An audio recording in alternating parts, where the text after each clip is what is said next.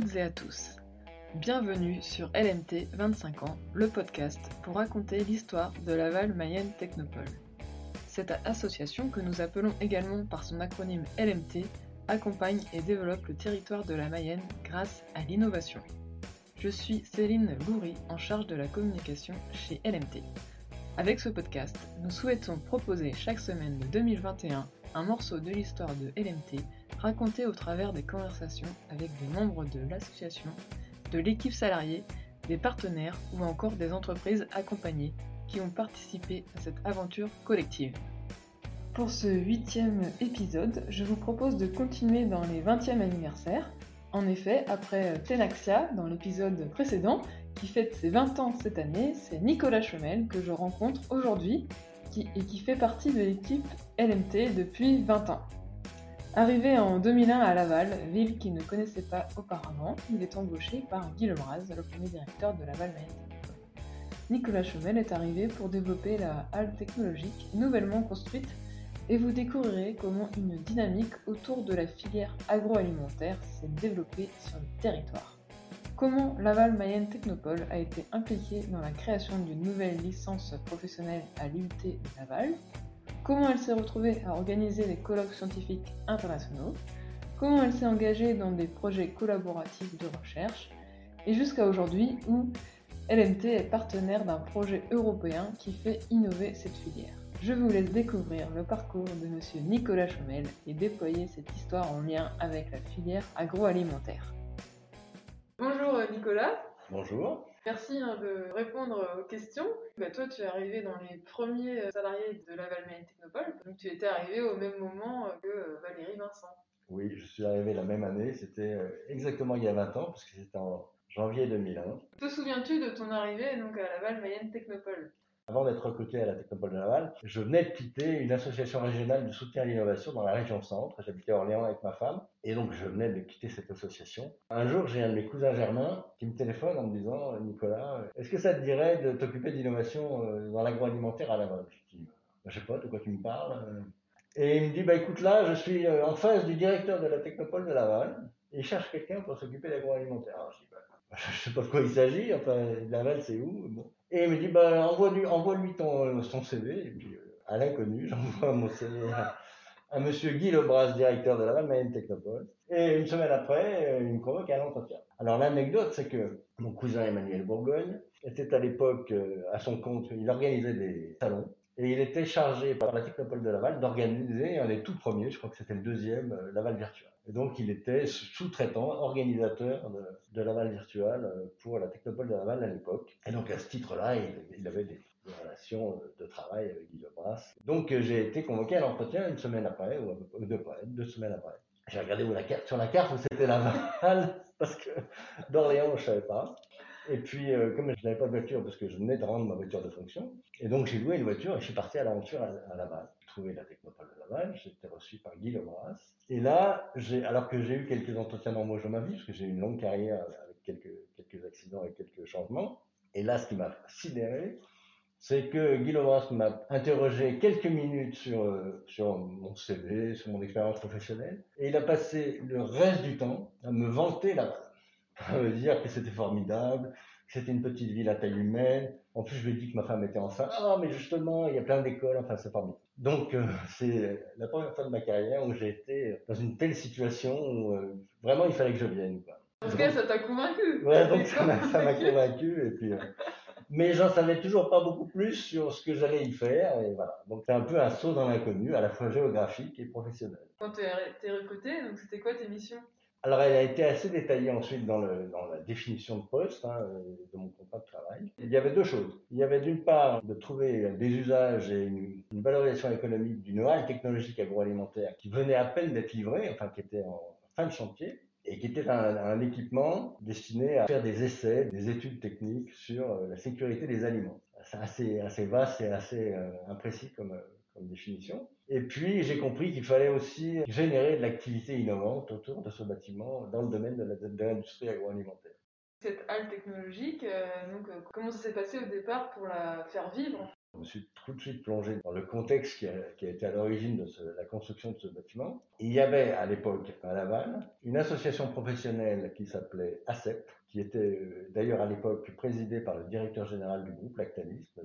Hurion. Et l'objet de cette association, qui réunissait des industries alimentaires, mais aussi des fabricants de matériel, aussi des gens de l'emballage, comme Europlastique. Voilà. Et cette association avait euh, pour objet de faire de, l'expérimentation, de l'analyse et du conseil dans le domaine de la maîtrise de l'hygiène dans l'industrie agroalimentaire. Donc il y avait un, laboratoire d'analyse microbiologique qui faisait des prélèvements et des analyses de sécurité alimentaire dans les usines, hein, des tests de propreté de surface, etc., des prélèvements sur des produits, enfin, etc. Mais il y avait aussi, alors il y avait toute une, équipe d'ingénieurs, je crois qu'à une époque il y a eu euh, pas loin de presque une petite dizaine d'ingénieurs, et je dis ça parce qu'ils sont restés importants dans la suite.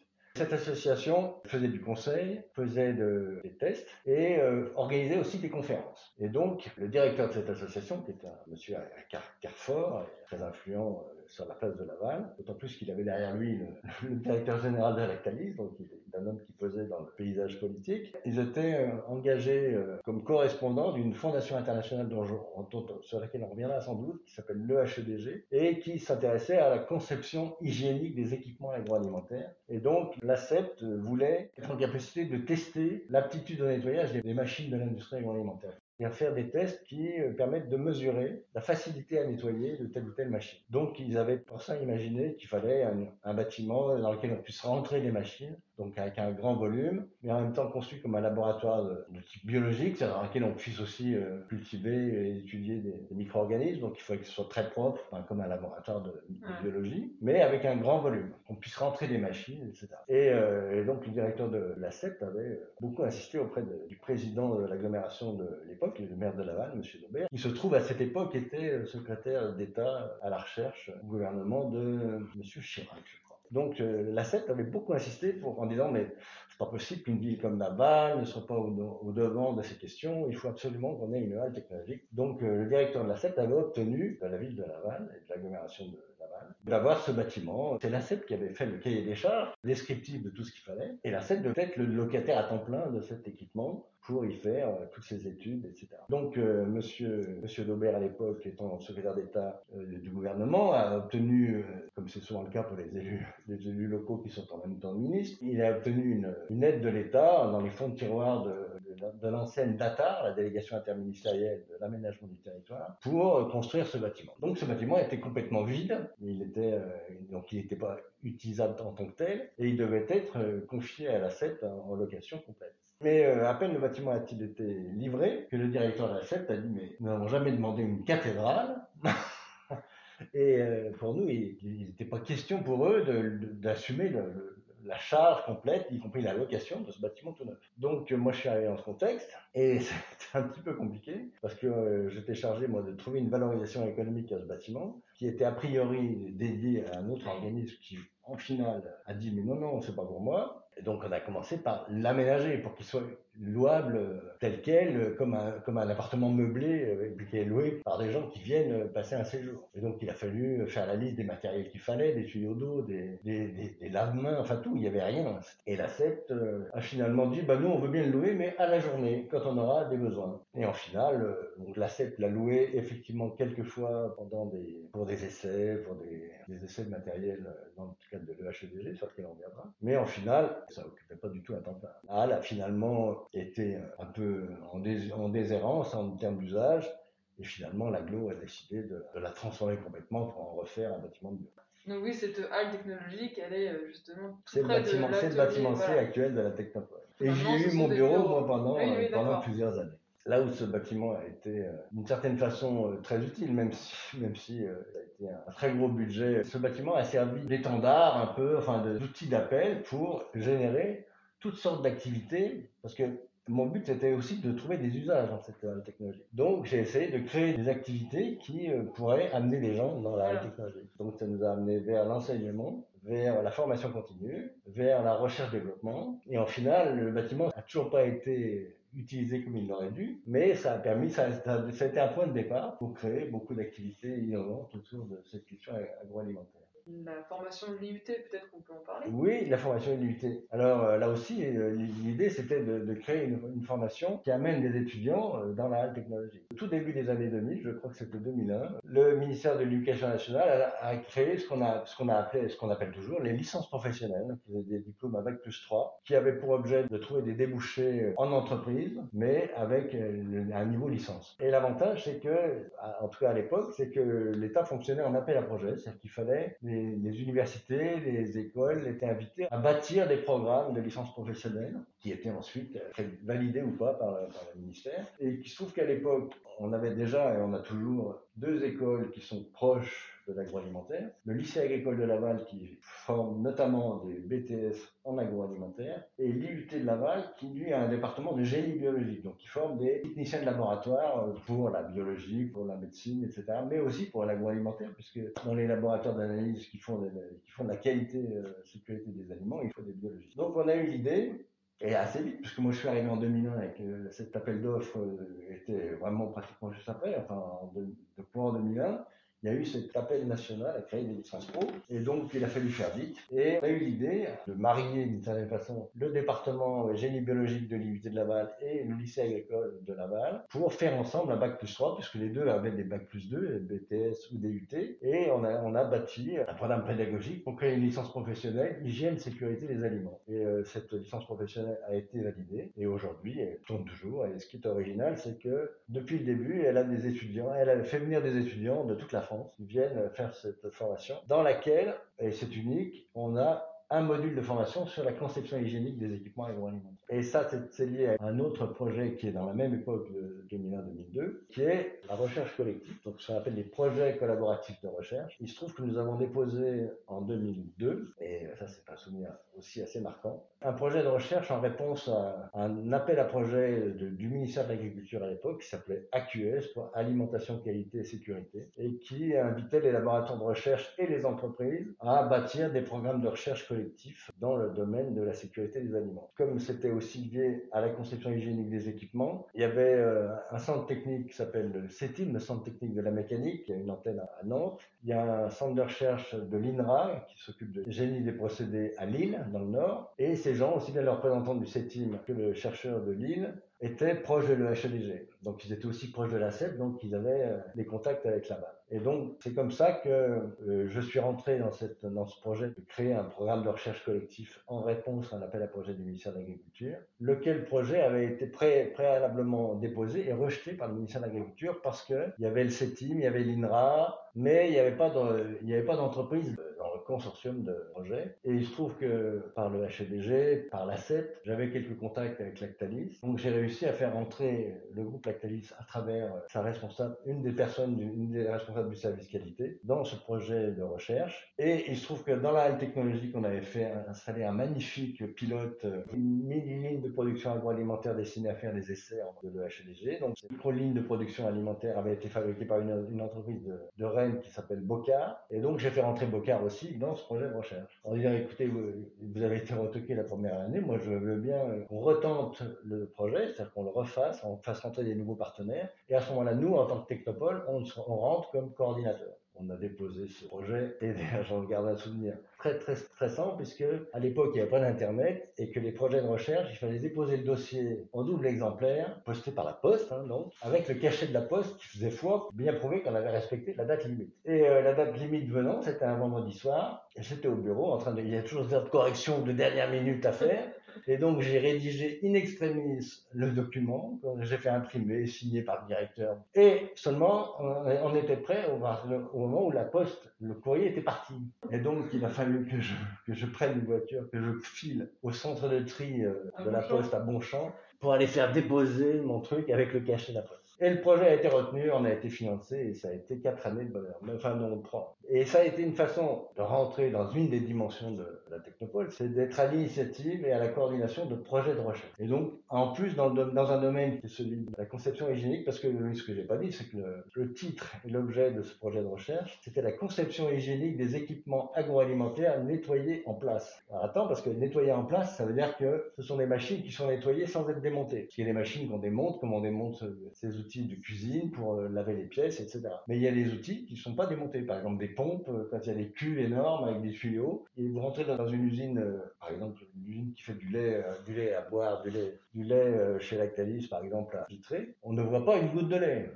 Parce qu'on voit que des kilomètres de tuyaux dans tous les sens, des cuves, des pompes, des machins, mais on voit pas de lait, parce que le lait, il est enfermé dans des circuits fermés. Mais comme il faut nettoyer tout ça, et eh bien tout ça est nettoyé par l'intérieur. C'est ce qu'on appelle le nettoyage en place. Et donc, d'où toutes les recommandations de l'EHEDG pour faire en sorte qu'il n'y ait pas de zone de rétention, qu'il n'y ait pas de zone morte, qu'il y ait des qualités de soudure qui soient parfaitement lisses, pour qu'il n'y ait pas de, de micro-zones de dépôt à l'intérieur. Et donc, l'idée, c'était d'étudier ce qui se passe à l'intérieur des tuyaux, de façon à ce qu'il y ait le moins possible de dépôt et que le nettoyage soit facilité. Donc, on avait euh, des spécialistes de la simulation numérique des écoulements, ça faisait des gens qui sont capables de calculer et de visualiser ce qui se passe dans le tuyau, dans la circulation des liquides. Alors ça, ça me rappelait aussi la réalité virtuelle, parce que c'est une façon de faire de la réalité virtuelle, sauf que c'est destiné à faire des calculs extrêmement précis, des problèmes de frottement aux parois, enfin des choses comme ça. Et puis, il y avait de la microbiologie et puis euh, de l'industrie. Et ça, ce projet AQS nous a permis d'en faire un autre après, euh, sur la conception hygiénique des systèmes de ventilation, pour étudier donc plus ce qui se passe dans des, dans des circuits euh, de liquide, mais dans des gaines qui euh, transportent de l'air, de l'air propre. Les gaines de ventilation aussi s'encrassent, et donc il faut faire en sorte qu'elles s'encrassent le moins possible. Donc ça, euh, à QS, c'était, ça, reste un, grand souvenir. Sachant qu'effectivement, c'est une des dimensions qu'on a initiées, y compris pour la Technobol, puisque c'est une façon aussi de, de, s'habituer au mécanisme de montage de projets collectifs de recherche, de recherche de financement, etc. Ensuite de coordination étape par étape. Oui, voilà, c'est ça.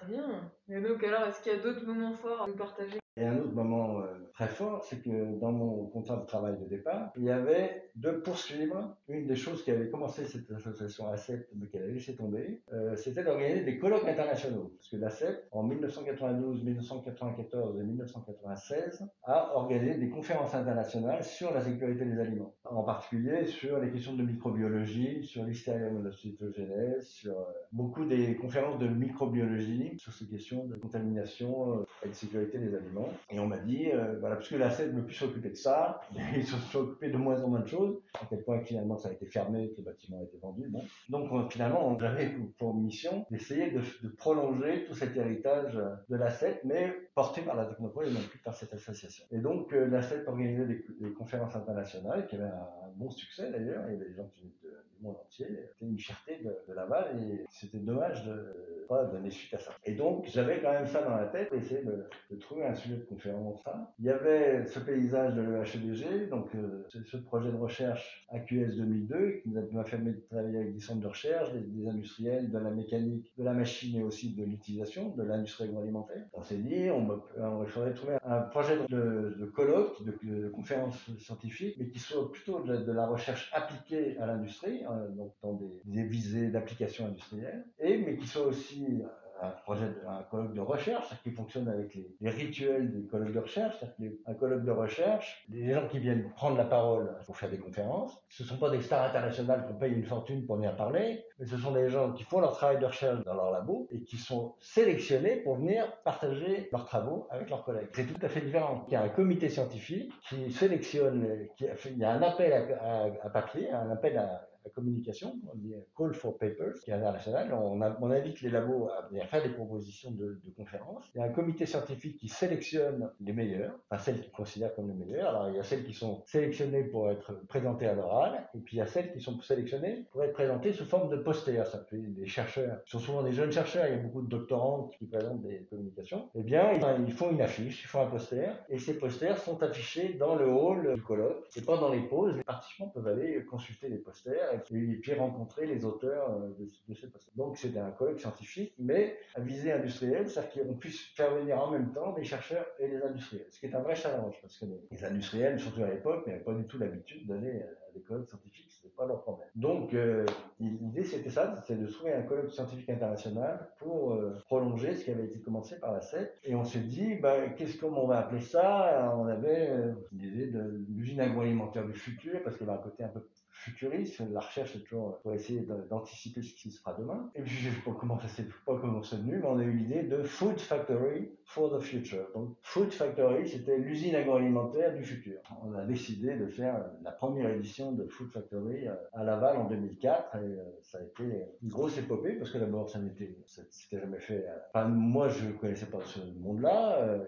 Ça a été un challenge, d'autant plus que là, on s'est aperçu que créer un colloque scientifique à Laval pas une ville universitaire très connue, surtout dans l'agroalimentaire. On n'est pas, on n'est pas une université, donc on a, on a, la Technopole n'avait pas légitimité à organiser toute seule un colloque scientifique international. Et donc, ah ben c'est d'ailleurs lié au, titre du colloque, euh, j'ai découvert qu'il y avait des, des, Suédois, qui avaient un, centre de recherche qui s'appelait euh, à l'époque le, SIC. SIC, le SIC, merci Céline, qui est un centre de recherche euh, agroalimentaire suédois, un peu comme, comme, pouvait, comme peut l'être l'INRA en France, mais sauf que c'est un, un petit pays et que c'était vraiment un centre de recherche industriel agroalimentaire. Et donc, je me suis aperçu que le site avait organisé en 2001 un colloque international qui s'appelait Food Factory for the Future. Donc, c'était lié à ça. Je me suis dit, bah oui, ça tombe bien. Et euh, on a eu à peu près la même idée, alors qu'il avait eu avant. Je me suis dit deux choses l'une. Soit on laisse tomber parce que le, sujet est déjà pris, euh, vis-à-vis du site, on Soit, d'autres solutions, on va voir les gens du SIC et on leur propose de faire ensemble une fois chez, eux, une fois chez nous. Et l'idée leur a, leur a convenu. Ils ont dit, bon, bah, d'accord, euh, nous on a fait en 2001, on, on vous laisse faire 2004 on vous prête notre logo, hein, vous avez le droit de marquer euh, en collaboration avec le site, mais c'est tout. Hein. Et puis si c'est bien, on verra. Et puis si c'est raté, bah, on verra aussi. On commencera par, on vous prêtera plus notre logo. Donc euh, on, a fait ce premier colloque euh, à deux. donc les gens du site ont envoyé peut-être une ou deux personnes pour voir, et ça a été un relatif succès. On a eu un appel à communication qui a eu suffisamment de répondants, on a fait un programme qui tenait la route, on a eu des sponsors parce qu'il fallait financer tout ça. Il y a eu une petite centaine de personnes, donc c'était pas ridicule. Et à tel point que l'année suivante, c'était aux Suédois de, faire, en 2004 c'était 2006, et en 2006 j'ai été invité à assister au colloque suédois, et les Suédois avaient repris leur logo de l'époque, parce qu'on avait inventé un logo pour Food Factory, ils avaient repris leur ancien logo, euh, ils n'avaient pas de site internet dédié alors nous on avait un, on avait créé un, et ils ont fait un flop. Il y a eu 60, 70 personnes, donc c'était quand même embêté, euh, et on s'est dit, bon on fait quoi la prochaine fois? C'était 2008, nous on y retourne, on recommence, et là, euh, vous venez avec nous, les Suédois, oui d'accord, mais si vous venez avec nous, on, cadre un peu les règles pour que chacun fasse avec le même visuel, le même site internet, euh, que ce soit euh, la même chose en, en Suède et en France. Et en 2008, rebelote, on a on était déjà plus expérimenté et on a fait un beau colloque Food Factory 2008, à tel point que les Suédois sont venus et qu'ils ont fait ça bien, ils étaient fiers d'être avec nous. Fait que la fois d'après, quand, je suis allé avec ma collègue Valérie Moreau, nous sommes allés à Food Factory, on avait l'impression d'être, euh, de recevoir les gens là-bas.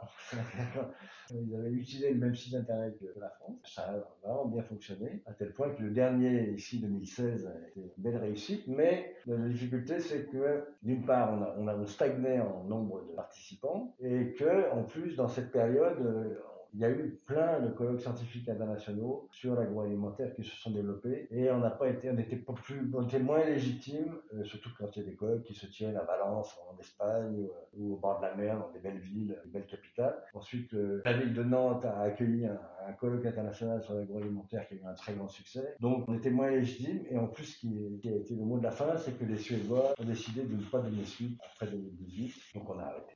As-tu une ou des anecdotes à nous partager euh, sur la Mayenne Technopole? Des anecdotes, il y en a dans chaque, euh, dans chaque projet, mais sur Factory, comme dans tous les colloques euh, scientifiques internationaux, il y a des moments de convivialité parce que les gens se déplacent quand ils ne pas de l'avion pour aller passer quatre jours dans un, dans un colloque. Certes, ils viennent pour apprendre, ils viennent pour écouter, rencontrer des collègues, échanger leurs travaux de recherche. Ils ont besoin de, de, temps, de temps agréable, de se rencontrer, de, de faire un peu la fête. Et donc, il y a un rituel important d'organiser des, des, soirées, euh, des soirées de gala euh, euh, Food Factory. Donc on a fait ça et, et on a eu des, très, des, des, moments très très très très réussis. Chaque, chaque fois, c'était chaque année on a, on a fait différemment. Et la première fois, on a fait ça dans la magnifique salle de réception du vieux château de Laval. Je me souviens c'était très réussi. D'autant plus que ma femme était enceinte jusqu'aux dents, deuxième fille. C'est un bon souvenir. Et puis après, il y en a une autre dans un autre château. Ensuite, une dans la, à la Scomam, le, vieux bâtiment de donc voilà, c'est des anecdotes. Et selon toi, c'est quoi l'innovation? Il y a aussi des innovations qui ne sont pas technologiques, parce que le, fait d'amener des nouvelles pratiques dans une profession, sans forcément faire appel à des technologies très nouvelles, très innovantes, c'est aussi un challenge. Et je prends un exemple très récent, puisque dans le cadre du projet européen Food Heroes, on a essayé de monter une filière professionnelle de production agricole pour valoriser les poussins mâles issus de races pondeuses, lesquels poussins mâles sont détruits à la naissance, à l'éclosion, parce qu'ils ont été sélectionnés pour faire des œufs, et comme ce sont des mâles, ils ne font pas d'œufs. Comme ils ont été sélectionnés pour les qualités des femelles, les mâles, eux, grossissent pas beaucoup, ils ne font pas beaucoup de viande, ils grossissent pas vite, ils ont toujours été considérés comme inutiles, donc ils ont été détruits à la naissance comme cette destruction de jeunes poussins est arrivée aux yeux du public par des, différents canaux de communication, eh bien, les gens n'en veulent plus. Et donc, ça les, les choque d'apprendre que les, poules pondeuses sont issues de cette sélection qui tue un poussin sur deux. Et donc, les ministères allemands et, français de l'agriculture ont décidé l'année dernière d'interdire cette pratique de l'euthanasie des poussins. Donc, la problématique, c'est qu'est-ce qu'on va faire de ces poussins mâles, puisque personne n'a plus le droit de les tuer? Et qu'ils ne font pas d'œufs et qu'ils ne font pas de viande non plus. Bon. Dans le cadre du projet européen Food Rose, on a choisi en Mayenne et à Laval, contrairement à d'autres qui ont préféré d'autres solutions, comme euh, la détection du, sexe de l'embryon dans l'œuf, nous on a choisi de trouver un système d'élevage de ces poussins mâles qui permettent de les élever, mais certes moins vite, de façon euh, adaptée au fait qu'ils mangent, ils mangent plus et ils grossissent moins vite, donc des systèmes extensifs différents. L'idée, c'est aussi de les amener à un poids moins élevé, donc d'en faire des coquelets, des, volailles qui vont faire 700 euh, grammes au lieu d'un kilo et demi. Mais là aussi, l'idée, c'est que ça peut aussi correspondre à un besoin euh, des consommateurs d'avoir des poulets moins gros. Ça peut être agréable d'avoir un poulet entier à partager à deux. Et donc le, format du coquelet peut devenir intéressant alors qu'il n'était pas il y, a, il y, a, 10 ou 20 ans. On a travaillé à la fois sur le système d'élevage de ces oiseaux avec le lycée agricole de Laval et on a travaillé avec un volailler sur le débouché potentiel de ces euh, jeunes coquelets de race pondeuse. On a trouvé quelque chose qui, semble fonctionner à la fois en termes d'élevage et en termes de vente. L'entreprise mayonnaise Le Gadaudet, qui est un, volailler indépendant, a déposé une marque qu'on a créée avec eux et avec l'aide d'un designer. On a déposé une marque qui s'appelle le Coquet de Mayenne. Parce que, pourquoi coquet? Parce que c'est, d'abord, c'est l'origine historique du, mot co coquelet. Un coquelet, la coquetterie, c'est, lié au fait qu'on est un coq un peu fier, un peu, voilà. On a inventé ce nouveau produit de volaille qui est un coquet de Mayenne. Donc c'est une invention parce que pour des gens qui élevaient des poussins mâles de pondeuses pour des éleveurs, ça ne s'est jamais fait. Vendre des poulets 700 grammes qui ne sont pas des poulets ni des coquelets euh, traditionnels, euh, c'est aussi différent. Donc c'est une véritable innovation. Ça bouleverse complètement les habitudes, mais ça répond aussi à un enjeu de société parce que les consommateurs sont plus les mêmes ils n'ont plus les mêmes euh, envies, ils ont, besoin de savoir ce qu'ils mangent et que, tout ça a été produit dans des conditions éthiquement acceptables, etc. C'est une innovation qui n'est pas technologique, mais qui est une innovation quand même. Et c'est peut-être plus innovant d'amener les, éleveurs à, produire des de Mayenne que de convaincre un, agriculteur d'acheter le dernier tracteur euh, bourré d'électronique euh, parce, que, parce, que, parce que tout le monde le fait. C'est innovant, mais c'est dans l'air du temps.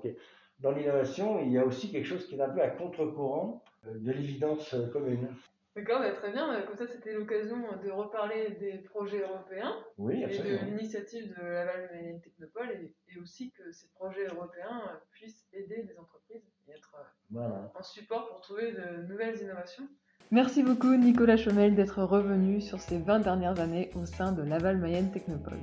Comme nous le constatons, la construction de cette halle technologique, même si elle n'a pas eu les objectifs de départ, a été une impulsion pour initier d'autres activités. Aussi, au fil des années, LMT s'est construit une spécialité dans la sécurité des aliments par la maîtrise des processus de transformation et en particulier de la conception hygiénique des équipements destinés à l'agroalimentaire. De même pour la partie formation en lien avec l'IUT de Laval, une nouvelle licence professionnelle a été créée à Laval. Ensuite, cela a permis à LMT d'être à l'initiative et à la coordination de projets de recherche. Au niveau événementiel, je me rappelle forcément des colloques Food Factory organisés à Laval. Ces événements euh, permettaient de matérialiser en quelque sorte ce travail autour de la filière. Et puis surtout, notre mission à Laval Mayenne Technopole, c'est avant tout de susciter les rencontres et permettre des mises en relation pour faire émerger des projets. Alors des événements que nous avons hâte de pouvoir refaire. Et Nicolas Chomel a aussi été à l'origine de la création de l'association EHEDG France à Laval. D'ailleurs, la semaine prochaine, nous continuerons la thématique car vous retrouverez messieurs euh, Nicolas Chomel et Erwan Billet, le président de HEDG, qui reviendront sur cette création et les liens entre EHEDG et Laval Mayenne Technopole. Pour être sûr de ne manquer aucun épisode, vous pouvez inscrire votre email sur lmt2050.substack.com. En fait, c'est un lien à retrouver sur le site laval-technopole.fr. Vous recevrez ainsi un email tous les lundis à 17h. Ces podcasts sont disponibles sur vos plateformes de podcasts préférées ou bien sur la chaîne YouTube Innover et Réussir. Alors abonnez-vous pour ne rater aucun épisode. Enfin, si vous avez des questions à poser à nos invités, je m'en ferai un plaisir de les relayer. Pour le faire, c'est très simple, vous allez sur naval-technopole.fr où vous retrouverez la rubrique podcast 25 ans. Et puis, si vous avez envie d'échanger, de faire vos retours, allez-y. Allez, à très bientôt sur les ondes de l'innovation mayonnaise.